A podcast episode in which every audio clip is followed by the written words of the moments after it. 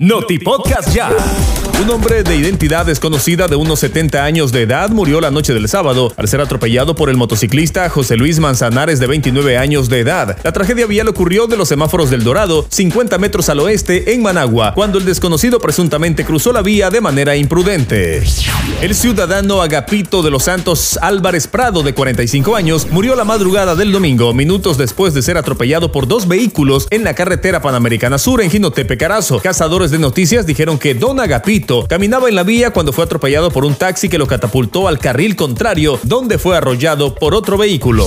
El motociclista Tony Díaz Blandón, de 24 años, perdió la vida la noche del sábado, horas después de haber caído dentro de una canaleta de unos 2 metros de profundidad en el kilómetro 167 de la carretera que conduce de Muy Muy a San Ramón en el departamento de Matagalpa. Al momento de la fatalidad, Tony Díaz conducía a exceso de velocidad y en estado de ebriedad.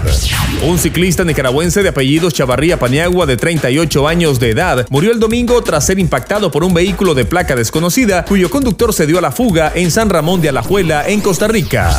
De una puñalada en la espalda y otra en el cuello fue ultimado Randy Ñamendis Calero de 22 años a manos de su cuñado Víctor Arias en una calle del barrio Santa Rosa, en la ciudad de Masaya, la madrugada del domingo. Lugareños dijeron que ambos involucrados sostuvieron un pleito al finalizar el baby shower que la víctima y su esposa embarazada realizaron como parte de los preparativos del hijo al que no podrá conocer. Por otra parte, en la comunidad de Las Palmeras, en Jalapa, Nueva Segovia, el joven Marcos Martínez Aguirre, de 27 años, murió al sufrir un ataque de epilepsia y caer dentro de una letrina. Familiares dijeron que la víctima pretendía realizar sus necesidades fisiológicas sin imaginarse que ocurriría la tragedia.